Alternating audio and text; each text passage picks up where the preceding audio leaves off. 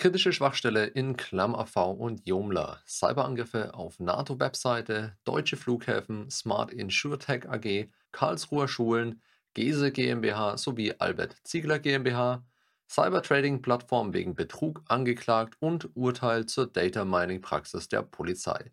Mein Name ist Frederik Mohr und das sind die Hacker News der Woche. Die Weekly Hacker News gibt es als Audioversion auf unserem YouTube-Channel, auf unserem PeerTube-Server lastbreach.tv sowie auf allen gängigen Podcast-Plattformen zum Abonnieren. Die Details und Quellenangaben zu den einzelnen News könnt ihr wie immer auf unserem Blog unter www.lastbreach.de nachlesen. Aus der Kategorie Schwachstellen und Exploits. Kritische Schwachstelle in Open Source Antivirenprogramm ClamAV. ClamAV, ein weit verbreitetes Open Source Antivirenprogramm, hat kürzlich kritische Sicherheitslücken in älteren Versionen entdeckt und gepatcht. Um die Schwachstelle zu beheben, wurden die Versionen 0.103.8, 0.105.2 und 1.0.1 veröffentlicht. Gemäß der End-of-Life-Richtlinie von ClamAV hat Version 0.104 das Ende ihrer Unterstützungszeit erreicht und wird nicht mehr weiter gepatcht. Benutzer von ClamAV 0.104 müssen auf eine unterstützte Version umsteigen. Die Schwachstellen CVE 2023-20032 und CVE 2023-20052 könnten einem nicht authentifizierten entfernten Angreifer erlauben, beliebigen Code mit den Rechten des ClamAV-Scan-Prozesses auszuführen, auf sensible Informationen zuzugreifen oder den Prozess zum Absturz zu bringen.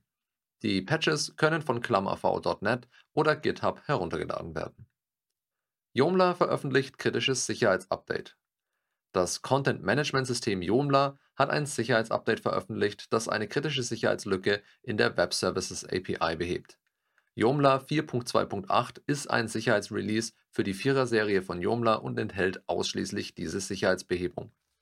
Die Nutzer werden dringend dazu aufgefordert, ihre Websites unverzüglich zu aktualisieren nach der Veröffentlichung sollten die Passwörter für alle Anmeldeinformationen in der globalen Website Configuration erneuert werden. Die Sicherheitslücke ermöglichte einen nicht autorisierten Zugriff auf Web-Services-Endpunkte durch eine unsachgemäße Zugriffsprüfung. Betroffen waren Joomla CMS-Versionen von 4.0.0 bis 4.2.7. Um das Problem zu beheben, wird ein Upgrade auf Joomla 4.2.8 empfohlen. Aus der Kategorie Hackergruppen und Kampagnen Hackerangriff auf NATO-Webseite in Ramstein. Die Internetseite der NATO-Kontrollbehörde Aircom auf der Airbase Ramstein wurde von Hackern angegriffen. Dennoch blieben NATO-Operationen und kritische Netzwerke unbeschadet, sagte NATO-Generalsekretär Jens Stoltenberg gegenüber dem SWR. Die als Verschlusssache eingestuften Netze, die für die Kommunikation zwischen NATO-Missionen und Operationen genutzt werden, waren nicht betroffen. Die Webseite www.ac.nato.int ist derzeit wieder erreichbar. Flughafen-Webseiten gestört, Verdacht auf Hackerangriff. Laut dem Westdeutschen Rundfunk WDR waren die Webseiten mehrerer deutscher Flughäfen vorübergehend nicht erreichbar. Es wird vermutet, dass ein Hackerangriff die Ursache für den Ausfall war. Betroffen waren unter anderem die Flughäfen in Dortmund, Düsseldorf und Nürnberg. Die genaue Ursache wird derzeit untersucht. Cyberangriff auf Versicherungsplattform Smart InsurTech AG. Smart InsurTech, der Betreiber der Versicherungsplattform Smart Insure, hat einen Cyberangriff auf seine Systeme festgestellt. Die Hackerattacke wurde in der Nacht vom 9. auf den 10. Februar 2023 durchgeführt. Obwohl Sicherheitsmaßnahmen ergriffen wurden, waren Kundensysteme betroffen. Die Produkte Smart Cloud und Smart Consult wurden aus Sicherheitsgründen unmittelbar vom Netz genommen. Betroffen ist auch das Produkt Smart Gevo, während Smart Admin, Smart Check und Smart Compare nicht betroffen sind. Die zuständige Datenschutzaufsichtsbehörde und betroffene Kunden wurden informiert.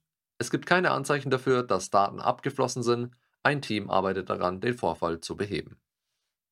Hackerangriff auf Karlsruher Schulen. Die Stadt Karlsruhe musste wegen eines Hackerangriffs alle Server von sieben Schulen vorübergehend vom Netz nehmen.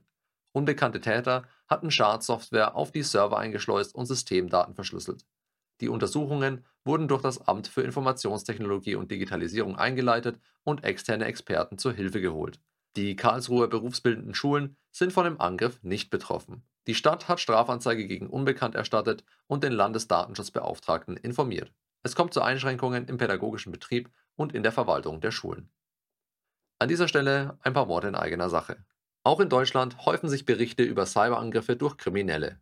Auf der Suche nach aktuellen Hackerangriffen für unsere Weekly Hacker News müssen wir leider nicht mehr über die Landesgrenzen schauen, wie man in den vorangegangenen Meldungen sehen konnte. Dabei fehlt es bei Unternehmen meist nicht an teuren Sicherheitslösungen, sondern den grundlegenden Dingen wie Konzepten und Prozessen rund um IT-Hygiene, Datenverwaltung, Patch-Management und regelmäßige Sicherheitsschulungen. Wir helfen dir, in deinem Unternehmen den Überblick zu behalten und das Thema Sicherheit gezielt anzugehen, statt teure Lösungen im Serverraum verstauben zu lassen. Mehr Infos findest du auf www.lastbreach.de.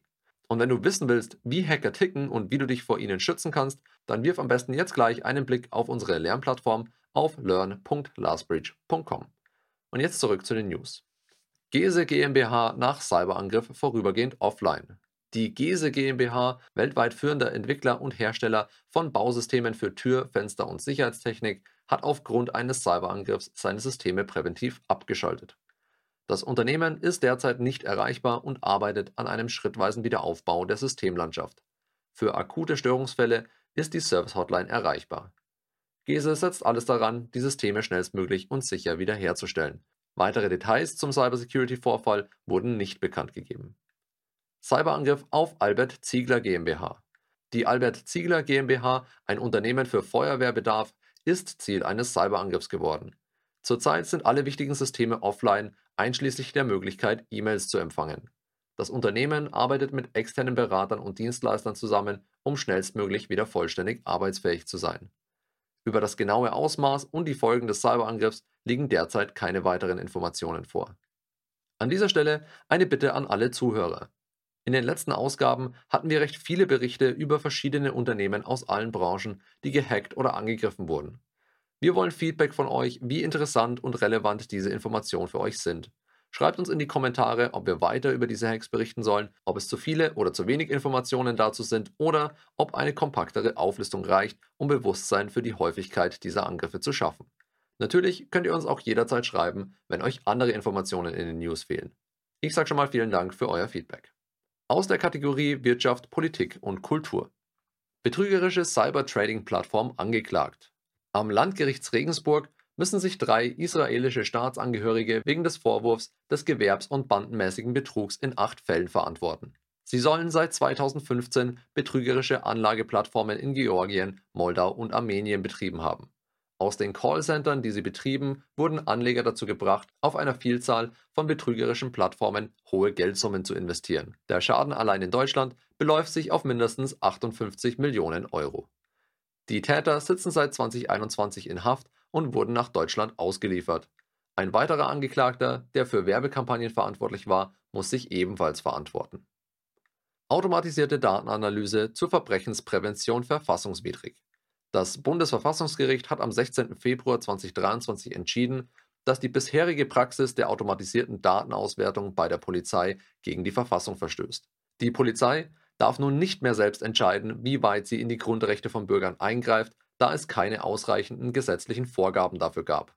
Zukünftige Regelungen zur automatisierten Datenanalyse müssen nun sehr viel detaillierter und transparenter sein und auch Vorgaben des Gerichts erfüllen. Insbesondere bei der Nutzung von Massendaten und invasiveren Technologien müssen Einschränkungen gemacht werden. Das Urteil betrifft auch die kommerzielle Software Palantir, die von der Polizei genutzt wird. Die Polizei muss künftig nachvollziehbar dokumentieren und veröffentlichen, welche Software sie einsetzt und wie sie diese einsetzt. Das war's für diese Woche. Die Weekly Hacker News gibt es als monatlichen Newsletter auf unserem YouTube-Channel oder als reine Audioversion auf rss.com sowie diversen Podcast-Plattformen zu abonnieren. Danke fürs Zuhören und bis zum nächsten Mal. Stay safe.